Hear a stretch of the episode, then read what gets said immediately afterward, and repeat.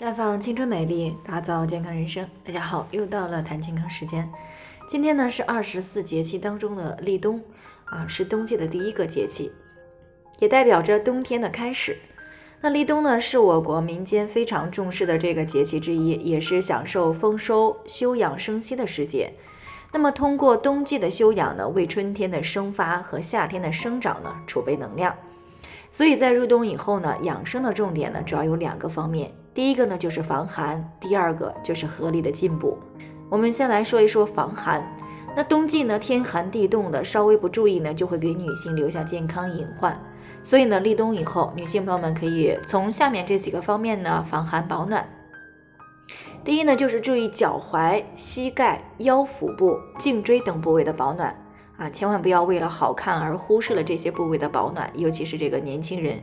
觉得自己呢年轻阳气盛，就穿得非常单薄，这样呢可能当时没有多大的反应，但是随着寒气的累积，就会出现宫寒、痛经啊、月经推迟、风湿病等问题。当然了，也不要穿得过厚啊，稍微一动呢就出汗，这样呢会让腠理开泄，造成阳气的流失，并且呢让这个寒气呢从毛孔进入到身体。第二个呢就是冬天睡觉前呢要养成泡脚的习惯。那很多女性呢，一到冬天呢，整个下半身呢都是冰凉的。如果家里边没有暖气，那晚上躺在被窝半天呢都暖不热啊。有的呢，甚至到快起床了，被窝都还没有热乎。而这个热水泡脚呢，可以加速整个下半身的代谢循环。那么身体暖和了，被窝很快也就热了，那么睡的呢也就会更好了。不过呢，泡到脚部微微发红啊，身上微微发热就行，千万不要出太多的汗。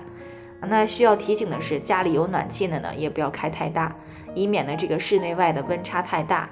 尤其是家里有老人或者是有心血管疾病的人，一旦室内外温差太大，那么出门的时候呢，小心这个给心血管呢带来很大的挑战，是很容易诱发心梗、脑卒中等意外情况发生的。第三呢，就是要保持每天呢适当的运动的习惯。千万呢不要因为啊冷就整天的窝在床上沙发上不运动。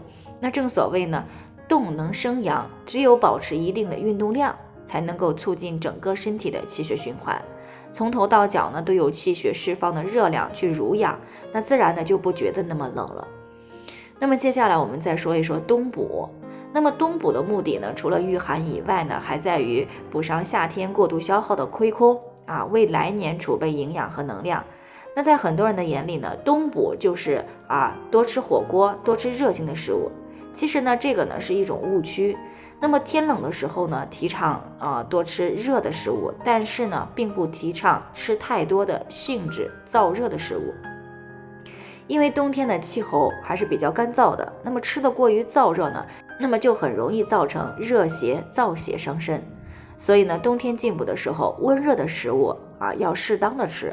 并且呢，尽量的来配合一些蔬菜类的食物，而且呢，在制作的时候要尽量选择清炖的方式啊，少放辣椒、大料这些辛辣燥热的调料。其实呢，简单的来说呢，冬天进补的本质呢，就是要适当的增加肉、蛋、奶、豆制品这些高蛋白、高铁、高营养的食物，因为这些呢，都是可以促进人体代谢循环的营养食物。那关于立冬养生呢？啊，今天呢我们就先说这么多啊，也希望大家呢能有一个温暖的冬天。那在此呢，还是要提醒大家，每个人的健康情况呢都不同，具体的问题呢还是要具体分析的。如果你也有健康方面的问题想要咨询呢，可以关注微信公众号“普康好女人”，添加关注以后呢，回复“健康自测”，健康老师呢会针对个人的情况呢做系统的分析，然后再给出个性化的指导意见。这个机会呢还是蛮好的，希望大家能够珍惜。今天的分享呢，就先到这里，我们明天再见。